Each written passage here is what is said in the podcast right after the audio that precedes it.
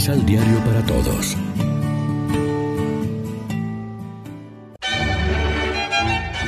Proclamación del Santo Evangelio de nuestro Señor Jesucristo, según San Marcos. Entonces se adelantó un maestro de la ley que había escuchado la discusión. Al ver lo perfecta que era la respuesta de Jesús, le preguntó a su vez, ¿Cuál de los mandamientos encabeza a los demás? Jesús le contestó, El primer mandamiento es, Escucha Israel, el Señor nuestro Dios es un único Señor. Al Señor tu Dios amarás con todo tu corazón, con toda tu alma, con toda tu inteligencia y con todas tus fuerzas. Y después viene este.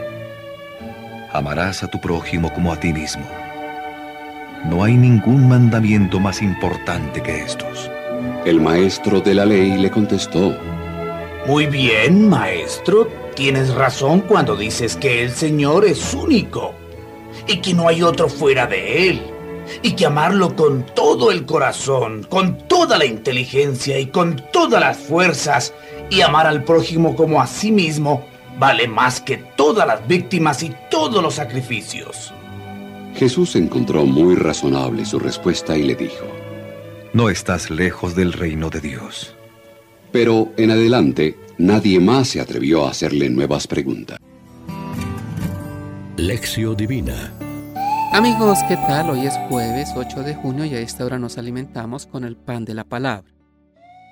Esta historia es una invitación para que sigamos teniendo fe y confianza en Dios, pase lo que pase en nuestra vida. También nos sucede que nuestra oración no siempre es poética, gustosa y llena de aleluyas.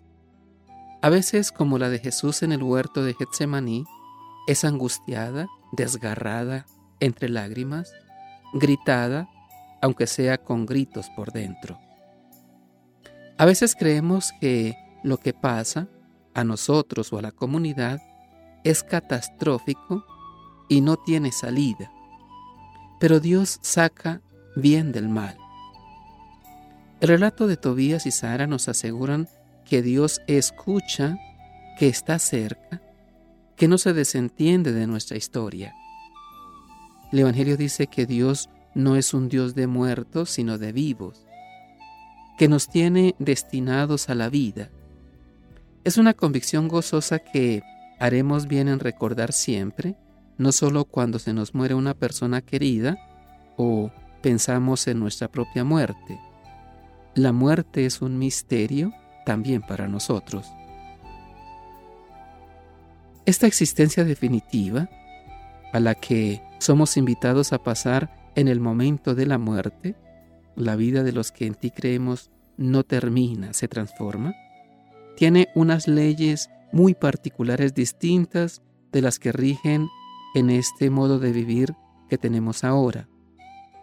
Porque estaremos en una vida que no tendrá ya miedo a la muerte y no necesitará de la dinámica de la procreación para asegurar la continuidad de la raza humana. Ella es la vida definitiva. Jesús nos ha asegurado a los que participamos de su Eucaristía, el que me come tendrá vida eterna, yo lo resucitaré en el último día. Reflexionemos.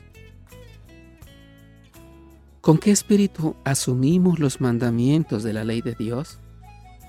¿Son pesadas normas y frías disposiciones que agobian nuestra existencia?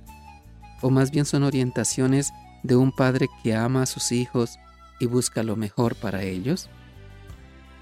Oremos juntos. Te reconocemos, Señor, como nuestro único Dios, a quien debemos amar y servir por entero corazón. Dios Padre de ternura, cercano de los que te invocan, infunde tu amor en nuestros corazones para que cumplamos el mandato de Jesús. Amén. María, Reina de los Apóstoles, ruega por nosotros.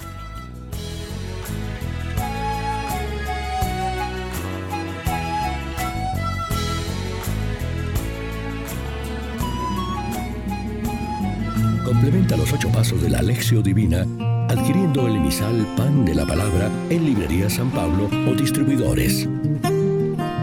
Más información www.sanpablo.co Pan de la Palabra. Vive la reflexión.